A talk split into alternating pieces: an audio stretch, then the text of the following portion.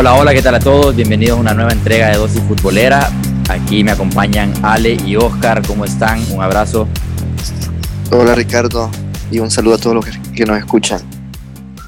¿Qué tal Ricardo y Ale? ¿Cómo están? Les mando un abrazo.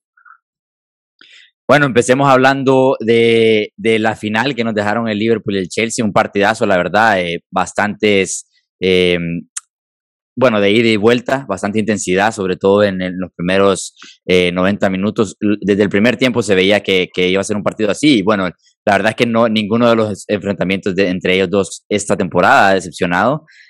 también hubieron un par de, acciones en las que tuvo que intervenir el VAR, un gol que anularon a, a Matip, eh, luego a Lukaku también. Entonces, eh, se vio un poco de todo en los primeros 90 en el extratiempo y una tanda de penales casi perfecta hasta que, llegó Kepa y, falló. Y bueno, terminó 11-10 la tanda de penales, increíble. Eh, Oscar, te pregunto a vos qué sensaciones te dejó, intervino bien el VAR y, bueno, luego le voy a soltar una pregunta más, pero primero contame qué, qué, qué pensaste.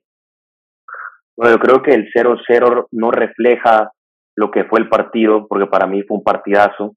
Eh, creo que el Chelsea tuvo todo para llevárselo, más con las ocasiones que falló Mount, y el Liverpool se terminó salvando en, esas ocasiones y, en otras llegadas que tuvo el Chelsea. Ahora, hablando un poco de lo del VAR, yo creo que el VAR deja mucho que desear el día de hoy por ese offside tan polémico que vimos que, bueno, creo que queda claro que offside no era. No sé qué, qué sensaciones le dejó a ustedes. Al de Lukaku te referís. Correcto. Sí, yo sinceramente eh, creo, creo que estoy de acuerdo contigo. O sea, a mí, a mí me pareció que no, no podemos seguir pitando offside por una, una, unas distancias tan cortas como esa, que si se hubiera cortado las uñas de las manos, quizá, quizá entraba. ¿No, Ale? ¿Vos qué pensás? No, yo creo que, que la verdad el VAR fue bien aplicado, para mí era fuera de lugar. O sea, generalmente en la temporada eh, la línea que la, le tienen al delantero es un poco más abajo de donde es el hombro y desde ese lugar se la tiraron a, Lukaku. Yo no sé cuál es la, crítica ahí. No, mira, sinceramente, o sea, cuando, cuando vos te pones a ver milimétricamente está adelantado y, punto, ¿sabes? Y, así es como se está, se ha estado tomando, pero a mí me parece que, que en algún momento llega a ser descabellado las distancias que estamos tomando como, como fuera de lugar, ¿me entiendes? O sea, al final del día, eh, eso no es fuera de lugar, en mi opinión, nunca, no está, no parte con ventaja, Lukaku no parte con ventaja de, de esa acción, al final del día, por menos de un centímetro de distancia, ¿sabes? Es que no es, no es una crítica, Alex, sino que es como una mala sensación, te es un mal sabor de boca pensar que un juego se pudo haber decidido con esa acción y con una acción. Un título, un título. Un, título se pudo haber, correcto, eh, decidido con esa acción y por algo tan, tan efímero como lo fue. Sí, pero, pero ahí ya, ya es otro debate aparte, ahí es más un debate de cómo se tiene que aplicar o no el VAR, porque yo he visto eh, muchas críticas hoy diciendo que ese gol le cuesta al Chelsea el título, que en mi opinión el Chelsea no pierde hoy el título por esa acción. No, no, no, no. Eh, y bueno, hablando de eso, eh, un par de preguntas. La primera es si, si tenés que señalar a un jugador del Chelsea, creo que claramente tiene que ser Mount, pero, o sea, e, en mi opinión, el partido lo, puedo, lo pudo haber ganado Mount con dos, dos acciones clarísimas, clarísimas, que si le quedan a cualquier otro jugador casi, eh, o a Havertz, por no decir otro, te, te, te, la, te, la, te la mete, ¿no? Sí, o sea, Mount, puede ser el señalado, pero también creo que los reflectores al final del partido eh, le caen a Kepa también, porque acordate que Kepa es el que entró para tapar los penales y yo no sé si ustedes vieron, pero en la forma en la que en la que le pegó al penal que tiró fue como que se iba a hacer un despeje, o sea, nada nada predeterminado, nada pensado, solo fue, corrió y le pegó a la pelota, o sea, y no podés hacer eso en una final de una copa. Tenés que, aunque sea, eh, no sé, tomarte tu tiempo, pensar lo que vas a hacer, no solo correr hacia la pelota y pegarla y mandarla quizás afuera del estadio. A mí, a mí me parece un poco injusto ahora señalar a Kepa cuando en realidad están en esa final por, por intervenciones de Kepa. Eh, el, el, Chelsea ya fue a varias tandas de penales esta temporada, la pasada también en la Supercopa. Entonces, al final, eh, yo creo que ahora sí, sí, no, no se tiene que cobrar así y, y la verdad es que ni el Chelsea ni el Liverpool planeaban llegar a una instancia en la que los arqueros tenían que lanzar penaltis, pero lo de Kepa, o sea, hoy, hoy no atajó, pero han habido tandas en las que termina siendo héroe y, ahí, queda. ahora.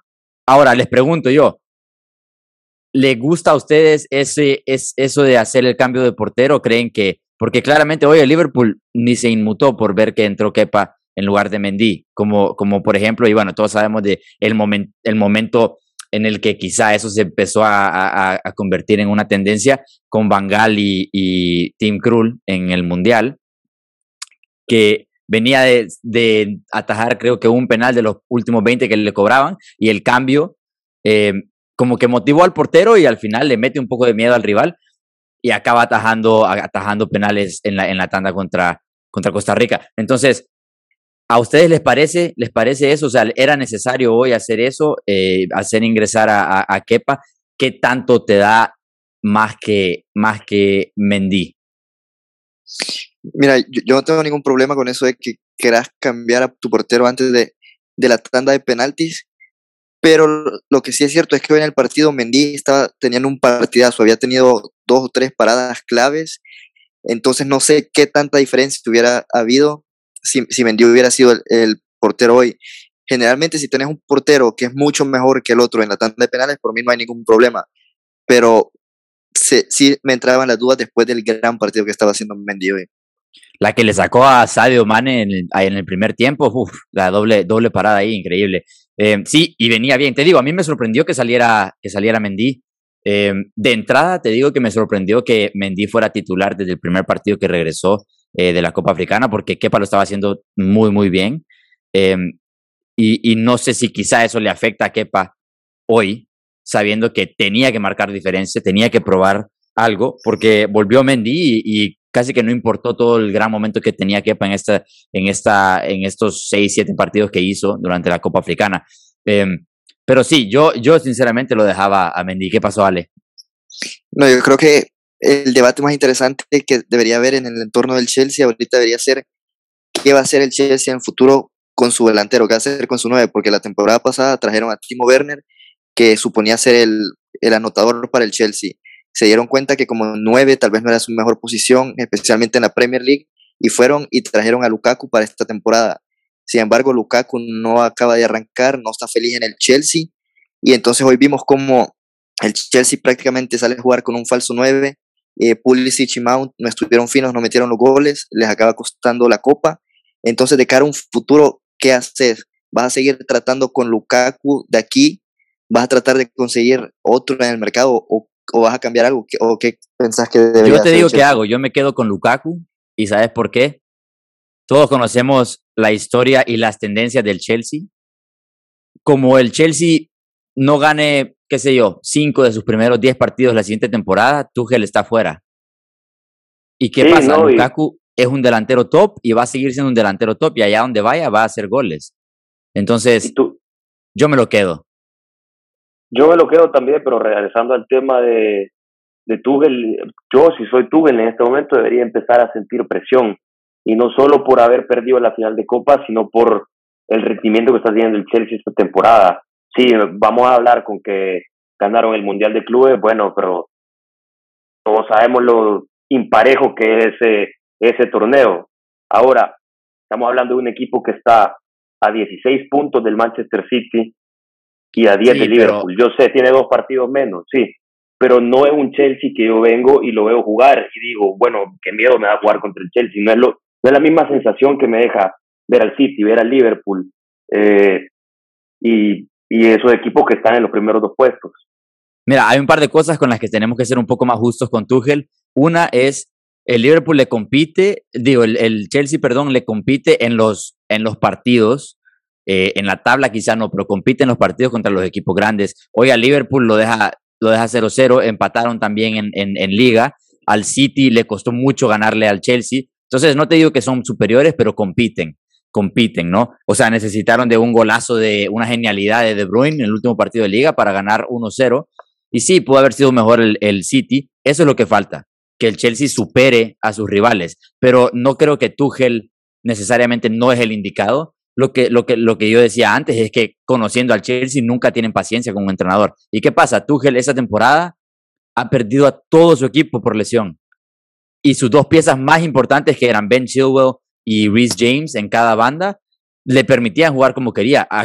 O sea, él, él pidió y él estuvo, él dio el visto bueno al fichaje de Lukaku. ¿Por qué? Porque sabía cómo quería jugar. Pero si, si perdés a esos dos, esas dos piezas que son tan importantes, quizá eso es lo que no te permite jugar como Lukaku quiere que juegue el Chelsea. Quizá... yo no te digo, yo te digo que Tuchel no es el indicado para mí, o sea, es un, pedazo de entrenador y lo hizo campeón de Europa con solo seis meses en el banquillo. Pero a lo que voy es que, así como lo dijiste vos, el Chelsea tiene muy poca paciencia a la hora de cambiar de entrenador. Entonces, si los resultados no se le dan al Chelsea de aquí a final de temporada, ahí sí es momento para empezar a preocuparse. Es que yo creo que de aquí a final de temporada el objetivo del Chelsea es el top, top 4 y no lo veo que, que no lo vaya a conseguir, sinceramente. Em, así con todo el rendimiento bajo que queráis, porque Havertz te rinde jugando de, de falso 9. La verdad es que el equipo juega mejor con él esta temporada. Sin Lukaku y con Havertz. Con Lukaku cuesta, cuesta darle servicio a Lukaku, sí, ¿por qué? Porque no están jugadores que te explotan las bandas como Reece James o, o Chilwell. Pero es que no puede ser para un equipo campeón de Europa el objetivo quedar top 4 y que llegar a qué. Perdón, en la, en la Premier League con este Manchester City lo puede ser para cualquier equipo. Bueno, pero es el mismo Manchester City al que le ganaste en la final de la Champions la temporada pasada. Pues sí, pero eso, eso, eso, es solo tomar el resultado y decir, ¿sabes? Así como dijo Guardiola hace unos días, no, el mejor equipo del mundo es el Chelsea porque ganó la Champions y el Mundial de Clubes y no es así, todo el mundo sabe que no es así. Ese partido lo gana el Chelsea una de diez veces y lo ganó. Pero a lo que voy es que no puede ser, no puede ser una excusa eso. Para mí el Chelsea tiene que tener aspiraciones más altas, estar peleando aunque sea por estar cerca del liderato y, y aspirar a más en lo que se le viene en la temporada, en lo que resta de temporada. Ale, vos, vos qué pensás? Yo, yo creo que el Chelsea ha hecho lo que puede con, lo, con las lesiones que ha tenido.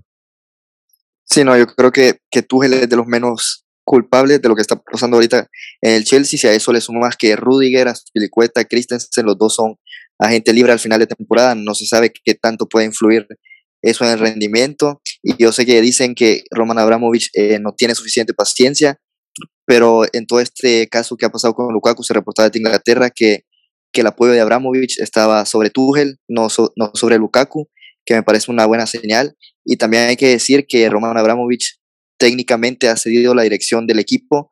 No sé qué tanto pudiera, pudiera influir, pero sí, yo creo que las críticas hacia Tuchel son un poco injustas.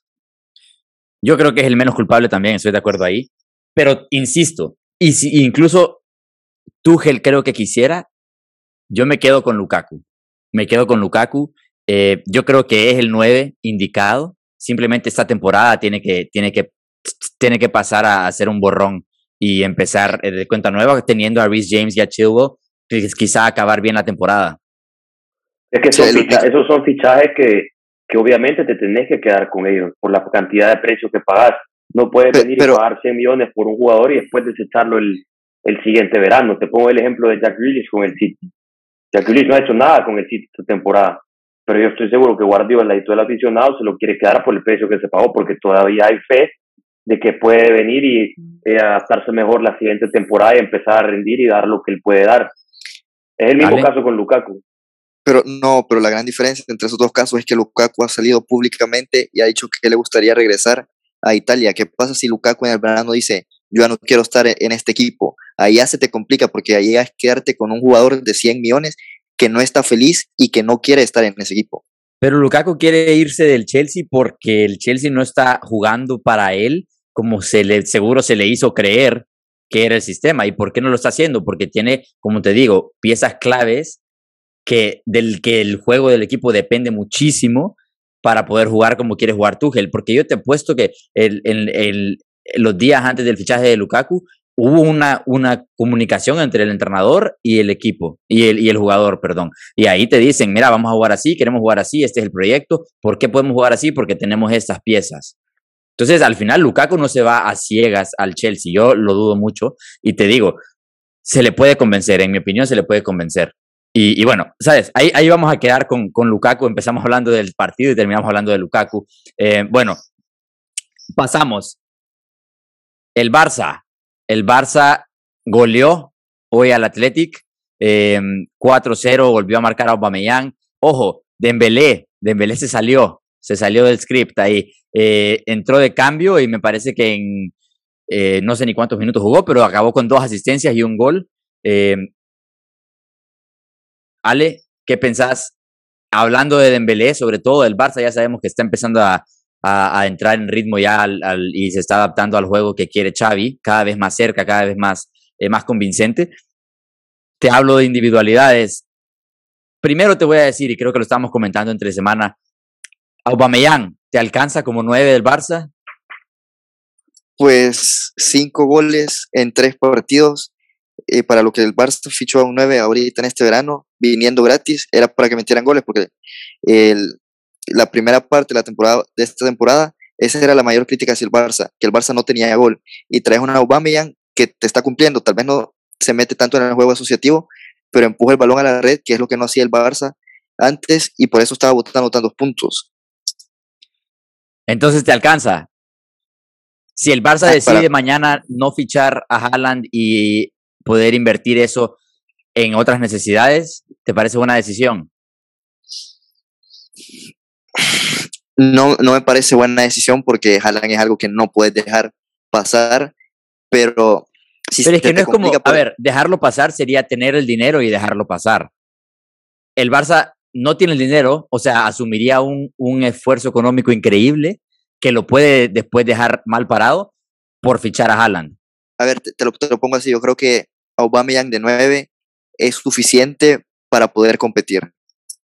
A mí me parece suficiente, más que suficiente. Yo creo que lo dije, no sé si lo dije aquí, pero yo se lo dije a ustedes que Aubameyang me parecía un fichajazo y que pasó pasó bajo el radar un poquito por el hecho de cómo llegó y que fue gratis a último momento y por su momento en el Arsenal, pero es un delanterazo al final del día. A mí me parece un killer y yo creo que sí es el indicado.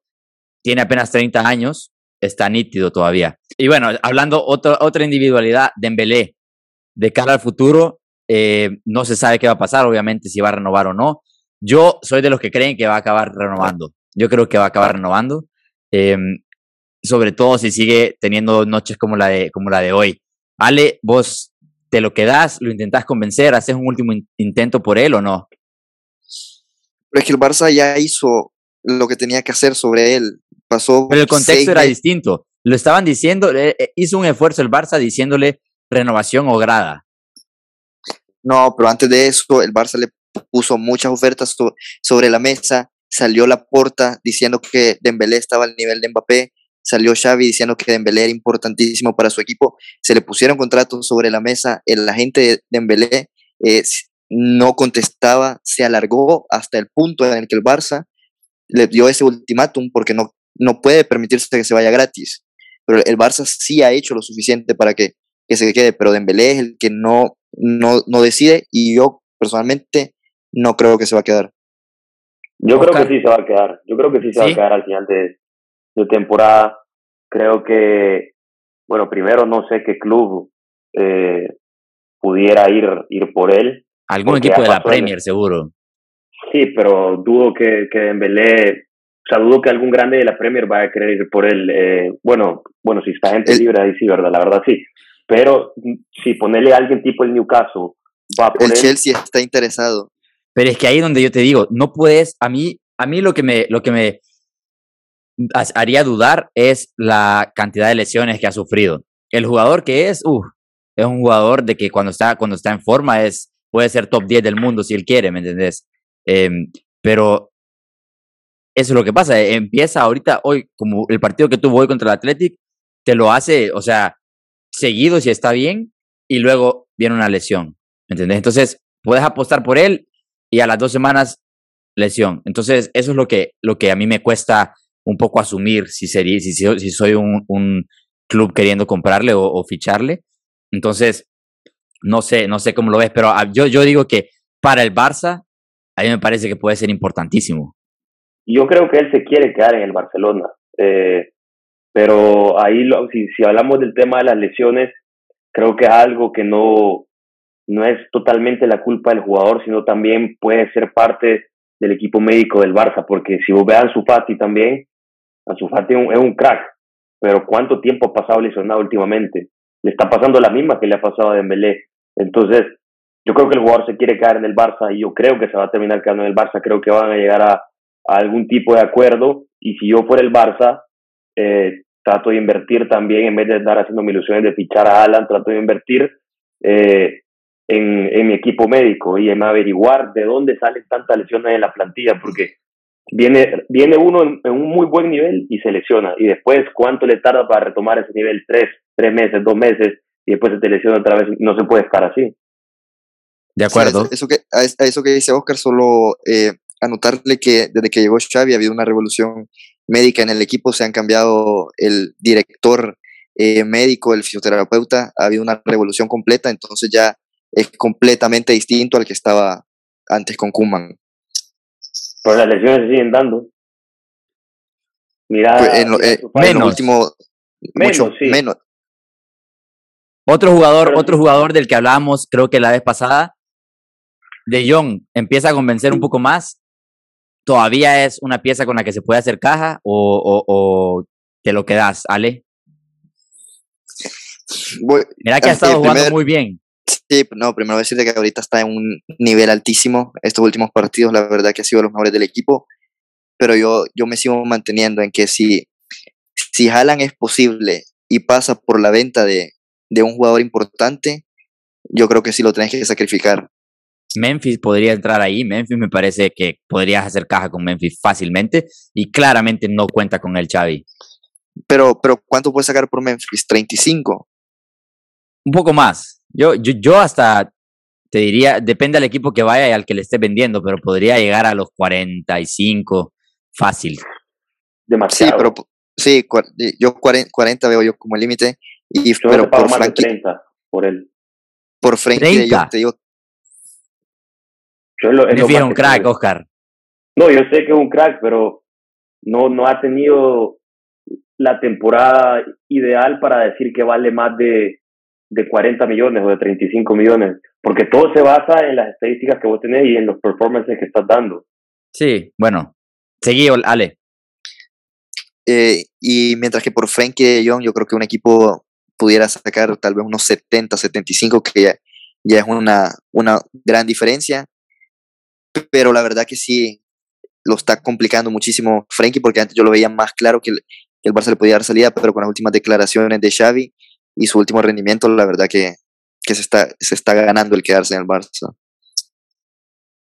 Yo creo que sí. Em, y al final, a ver, hace dos años, tres años, que se fichó a Frenkie, todo el mundo veía que era un jugador perfecto para el Barça, ¿me entendés? ¿Qué pasa? Que no tenía el entrenador que podía hacerle, convertirle en ese, en ese jugador, quizá porque tenía una visión distinta. Entonces, ¿qué tal si ahora con Xavi puede terminar de convertirlo en el jugador que, que a todo el mundo le parecía perfecto para el Barcelona, ¿me entendés? ¿Quién quita que, que acabe supliendo el, puesto de, de, Busquets o que juegue un poco mucho más retrasado como, como jugaba en el Ajax, dando salida limpia de balón? En eso es perfecto. Ahora, yo, yo, yo por ahí lo veo, para empezar, teniendo, tomando en cuenta los talentos que están saliendo ahorita, Pedri y Gaby, eh, ¿por qué no podría ser Frenkie si mejora todavía más en lo defensivo, el, el revulsivo, el, revulsivo de Busquets y que Busquets tenga una temporada de transición el siguiente año, ¿no? Es, así lo veo yo. Eh, pero bueno, tengo dos temitas más. Eh, el primero es Dusan Blajovic de la Juve, eh, cinco goles en seis partidos, marcó en su debut de Copa Italia, de Serie A y de Champions. Es el primer jugador de la Juve en toda la historia que, que logra hacer eso. No lo hizo ni Cristiano. Em, y bueno, se sienta, se sienta Blajovic ya en la mesa de Haaland, de Mbappé, eh, sobre todo tomando en cuenta que es la misma posición de Erling Haaland, puede estar al nivel, se puede considerar un jugador de, de paridad con el noruego o no? 100%. Y no hay, no hay, no hay dudas en eso, y eso es algo que no solo deberíamos de hablarlo ahorita que esté en la lluvia, sino que eso es algo que se tuvo que haber hablado desde que estábamos en la Fiorentina por el récord que tuvo eh, la temporada pasada. Creo que fue el, perdón, el año pasado, creo que fue el jugador en Serie A con más goles en el, en el año calendario, si no me equivoco. Y estamos hablando de una de las cinco ligas más competitivas eh, en Europa. Para hacer eso tenés que eh, ser bastante bueno. Yo creo que sí se sienta en la misma mesa que Haaland, que Lewandowski, que Benzema. Mira, y te digo, ah, yo, yo la duda que tenía era verlo competir, competir en Europa. Em, obviamente ha jugado un partido, pero fue contra el Villarreal, un Villarreal que no me parece, no me nada malo em, y queda al nivel en Europa. Eh, y esa era la duda que yo tenía. Ahora, una cosa que, que yo tengo que destacar de Blajovic y que en lo que es parecido a Haaland es que él no se quiere saltar ningún paso. Ves que se fue a la Juventus, una liga que ya conoce perfectamente, se mudó a la vuelta de la esquina a seguir haciendo lo que ya sabe, a, seguir rompiéndole en la liga que ya conoce y seguir creciendo. Es mayor que Haaland, tiene 22, explotó un poco más tarde, digamos, pero a, a los 22 años no había explotado Cristiano Ronaldo, así te lo pongo. Entonces, yo creo que tiene tiempo, que sí, para mí sí se sienta en esa mesa. Em, obviamente es el último en llegar a, esa mesa y pues hay que tener paciencia y ver cómo evoluciona, pero yo creo que hay algo que destacar que es que se fue a la Juventus y no se fue a todos los clubes que estoy seguro que tenía ofertas, no se fue a la Premier League, no se, no, es, no, no se volvió loco con todo lo que podía hacer em, y escogió a la Juve. Y a mí me parece, más allá del momento de la Juve, me parece una buena decisión. ¿Ale? Yo todavía creo que Haaland está un nivel por arriba de, de Blajovic. Creo, creo que hay que eh, tener un poco de paciencia, ver por lo menos cómo acaba la temporada con la Juve. De momento lo está haciendo muy bien. Si sigue a este paso y ya te demuestra por lo menos 3, 4 meses jugando en un equipo con una presión altísima, que sí puede ser el 9 de un equipo grande como es la Juventus, yo creo que ahí sí ya lo puedo poner en el mismo nivel que Haaland, pero siento que es precipitarse un poco porque Haaland ya lleva temporada, casi dos temporadas, rindiendo al máximo nivel. Blajovic sí es cierto, estaba en la Fiore, pero la Fiore tampoco es la misma presión pero va, en ese camino. La verdad estoy impresionado con cómo ha comenzado con la lluvia. Pero entonces todo lo que hizo con la Fiore no cuenta. Pero es que, o sea, si, si pones en contexto, para mí es mucha más presión ser el nueve titular de, de un Borussia Dortmund que todos los años está jugando en, en Champions, a ser el pues nueve. Debería ser más fácil ser el 9 de un equipo como la Juventus, de hacer el 9 de un equipo como la Fiorentina también. Pero estamos hablando que la vamos, Fiorentina. vamos, Ale. Estamos hablando que la Fiorentina solo jugaba en la Serie A. A Dusan Blajovic lo ha visto un partido en la Champions League, mientras que Erling Haaland ya te ha demostrado lo que puede hacer en, la Champions. Dale sus, sus 13 partidos, dale sus 13 partidos, así como los, tuvo Haaland para que eh, estuviéramos hablando de él. Exacto, Haaland, tenés que, hay que, hay que destacar, Haaland la rompió en la Champions con el Salzburgo. Hizo 10 goles en su primera Champions con el Salzburgo. Eso es lo que, o sea, a mí me parece tremendo, ¿me entendés? O sea, vas y jugás y jugó con el Liverpool, tenía Liverpool en ese grupo, ¿me entendés? Y aún así, y aún así la rompió, le marcó a Liverpool. Entonces, te digo, no, yo creo que sí me parece mejor Haaland, tiene mejores condiciones, pero no me parece que, que, que, que Blajovic está lejos para nada de, de, su nivel. O sea, yo creo que sí, si hay uno, los tres mejores jugadores jóvenes o delanteros o atacantes jóvenes, si los querés ver así, son esos tres y, y sí, sí puede entrar en esa conversación, creo yo. A ver, Ricardo, poneme en orden a estos jugadores. Mbappé, Vinicius, Haaland y Blajovic. Mbappé es el primero. Haaland es el segundo. Vinicius es el tercero y Blajovic es que Vlahovic acaba de empezar a explotar, te lo digo. Pero también Vinicius, o sea, al final del día, Vinicius lleva una temporada al nivel que le queríamos. Vlahovic lleva, o sea, hay que tomarlo en cuenta con la Juventus también. Con la, es que la Fiore jugaba un partido a la semana, ¿me entendés? Es distinto, la presión es distinta. Ahí sí tiene razón Ale. Entonces, como te digo, para mí entra en la conversación, sin duda, porque sé que la calidad, la cualidad la tiene, ¿me entendés? a pesar de que, ya vas a ver, al final de temporada va, va a sumar unos 10 goles más con la Juventus, unos, ¿quién, ¿por qué no 15? ¿Me entendés? De aquí a final de temporada. Y, y ahí van a empezar a de verdad a valorarlo, pero yo creo que sí. Y bueno, te tengo que poner a Vinicius porque la temporada que está haciendo Vinicius me parece fenomenal a mí. Entonces, sí me parece que es un jugador desequilibrante, muy desequilibrante. Y es más parecido a Mbappé, que, que es como, como Haaland se parece a Blajovic, Vinicius se parece a Mbappé. ¿Me entendés? Eh, son la misma posición. E, e, esos dos puestos son, ¿me entendés? Los dos mejores nueve del mundo jóvenes son Blajovic y, y, y Haaland. Los extremos más desequilibrantes del mundo son Mbappé y Vinicius. Concuerdo. Ale, ¿vos en qué orden los pones? No, el primero Mbappé, Haaland. Creo que Blajovic. No, no, estoy de acuerdo con vos. Pongo a Vinicius y después Blajovic. Creo que Vinicius ha tenido una temporada increíble, ha mejorado mucho con el gol y estamos hablando de hacerlo al nivel más alto. Ya Vinicius, más alto que el Real Madrid, no creo que se puede llegar. Entonces, sí, estoy de acuerdo con vos. Bueno, último temita relacionado un poco al Madrid. Eh, Mbappé, Mbappé, bueno, este fin de semana, de hecho, destacar un poco lo de Messi también, que mucho se le está criticando estos días, sobre todo después que falló ese penal, pero llegó a 10 asistencias, ya es el máximo eh, asistente de la, de la Ligue 1 francesa. Y bueno, igual que Mbappé, tiene 10 también, pero le puso dos goles a Mbappé en el triunfo del, del PSG. Y bueno, lo que hay que destacar es que después del partido, eh, porque Mbappé igualó los 156 goles de Zlatan con el PSG como segundo máximo goleador. goleador. El primero es Cavani con 200 y al final del partido le preguntaron sobre qué se sentía igualar a Zlatan y, tal, que es una leyenda al final del club, marcó una época. Y Mbappé dijo que, le, que, que, que quisiera la oportunidad de llegar a 200 goles como Cavani, de alcanzar a Cavani, que solo le quedaba a Cavani y que, y que ser el máximo goleador histórico del PSG no era poca cosa. Em, entonces, que, no, que es algo que hay que meditar prácticamente. Em, ¿Deberían saltar las alarmas en Madrid por ese comentario o no? Oscar, ¿vos qué pensás? Yo creo que no.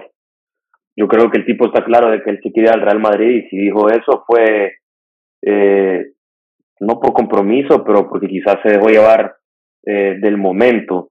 Creo que Mbappé está claro que el Madrid va a ir por él solo este verano y después ya no va a ir eh, por él otra vez. Y creo que habían rumores que decían que el Madrid iba a ser un último intento en el verano. Entonces yo no creo que, que él vaya a querer quedarse en el PSG una temporada más, porque querer romper el récord de Cavani es quedarte una temporada más. No vas a hacer 44 goles de aquí a, a que acabe la temporada, imposible. Entonces, eh, yo no lo veo quedándose. Yo lo veo vestido de blanco ya empezando agosto en la siguiente temporada. Ale, igual.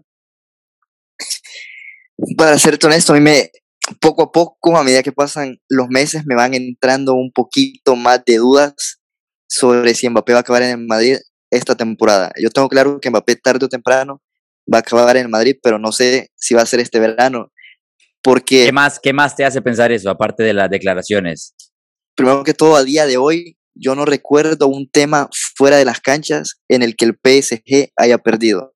Si te pones a pensar, ¿cuándo, ¿cuándo ha perdido el PSG un jugador? ¿Cuándo ha perdido el PSG contra la UEFA? No sé cómo, pero al que la y el Jeque se llevan saliendo con la suya tantos años que presiento que, que algo va a pasar no, y no lo tengo tan claro. Además que eh, esta eliminatoria Madrid-PSG, yo creo que la imagen que, que dio el Madrid, no sé qué le puede pasar por la mente a Mbappé. Tal vez darse cuenta que el equipo en el que está ahorita es superior al Real Madrid al que se pudiera ir.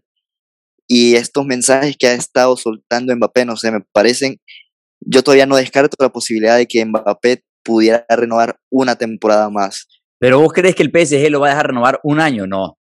Yo creo que mínimo dos. Yo creo que al, PSG le interesa que Mbappé siga siendo jugador del PSG mientras sea el Mundial de Qatar. A ver, yo la única razón por la que vería a Mbappé queriendo quedar en el PSG es para seguir eh, sumando minutos con Messi, con Neymar y con toda la plantilla que, ha armado el PSG. Pero acordate que Messi no te va a durar eh, cuatro años más que le puedan ofrecer de renovación, porque como dijo Ricardo, yo no creo que le ofrezcan un contrato de un año. Si no se lo quisieron ofrecer a, a Thiago Silva, que era su capitán, menos se lo van a querer ofrecer a, a Mbappé si ya el tipo había dicho o había expresado, no explícitamente, pero había dado indicios que se quería ir a jugar al Real Madrid. No lo sé. Pero, yo, te pongo este escenario, Ricardo. Supongamos el PSG gana la Champions esta temporada. El balón de oro, para mí, yo creo que si el PSG gana la Champions, acabaría siendo Mbappé. Ahí se da cuenta Mbappé que si se queda en el PSG, puede seguir siendo balón de oro. Es capaz de lograrlo. ¿Por qué no renovar un, una temporada, una o dos temporadas más cuando todavía está Messi, que te puede rendir, como dice Oscar, un año, y cuando está Neymar? Entonces yo lo veo, veo al Madrid favorito, pero yo, yo sonaría un poquito las alarmas en Madrid, y fíjate que últimamente han estado saliendo mucho más rumores del Madrid apretando por Haaland. Para mí sí saltan las alarmas. A mí, yo cuando lo vi, siendo florentino, no me quedo tranquilo para nada con ese, un comentario que me parece innecesario al final. Eh, pudo haber dicho, ah, sí, es un honor igualar a Zlatan porque es una leyenda y, y, estar, estar entre los nombres de, de Cavani y de Zlatan, ¿sabes? Fácil. Ahí quedó. Cumplís con el PSG, cumplís con el Real Madrid. Creo que ese comentario, eh, él sabía lo que estaba haciendo perfectamente porque no es ningún tonto y ese comentario sabía lo que iba a provocar y sabía que Florentino no le iba a encantar y estoy seguro que no le encanta. No sé si quizá, ¿sabes? Está haciendo de, esto, de esos comentarios que son solo para, qué sé yo, eh, llamar un poco la atención, crear un poco de polémica, chispa, lo que sea, lo que quieras, atención mediática. Em, quién sabe si ya tiene firmado un contrato con el Real Madrid, podría ser al final del día, pero si no, si no es así, yo me preocupo siendo florentino. Y bueno, em, ahí, ahí lo dejamos, ahí lo dejamos hoy, señores. Em, gracias, gracias por acompañarme. Buena discusión. Ale, Oscar, gracias por estar. Un abrazo. Gracias a ustedes y a todos los que nos escuchan. Gracias, eh, Ricard y Ale. Nos vemos la próxima semana para tener otra buena conversación futbolística. Y a todos los que, los que siguieron, los que siguieron el debate aquí, eh, ya saben dónde nos pueden encontrar. Em, búsquenos en Twitter como arroba dosis-futbolera. Y, y, nada, aquí, aquí estamos al servicio de todos ustedes. Un abrazo a todos, chao, cuídense.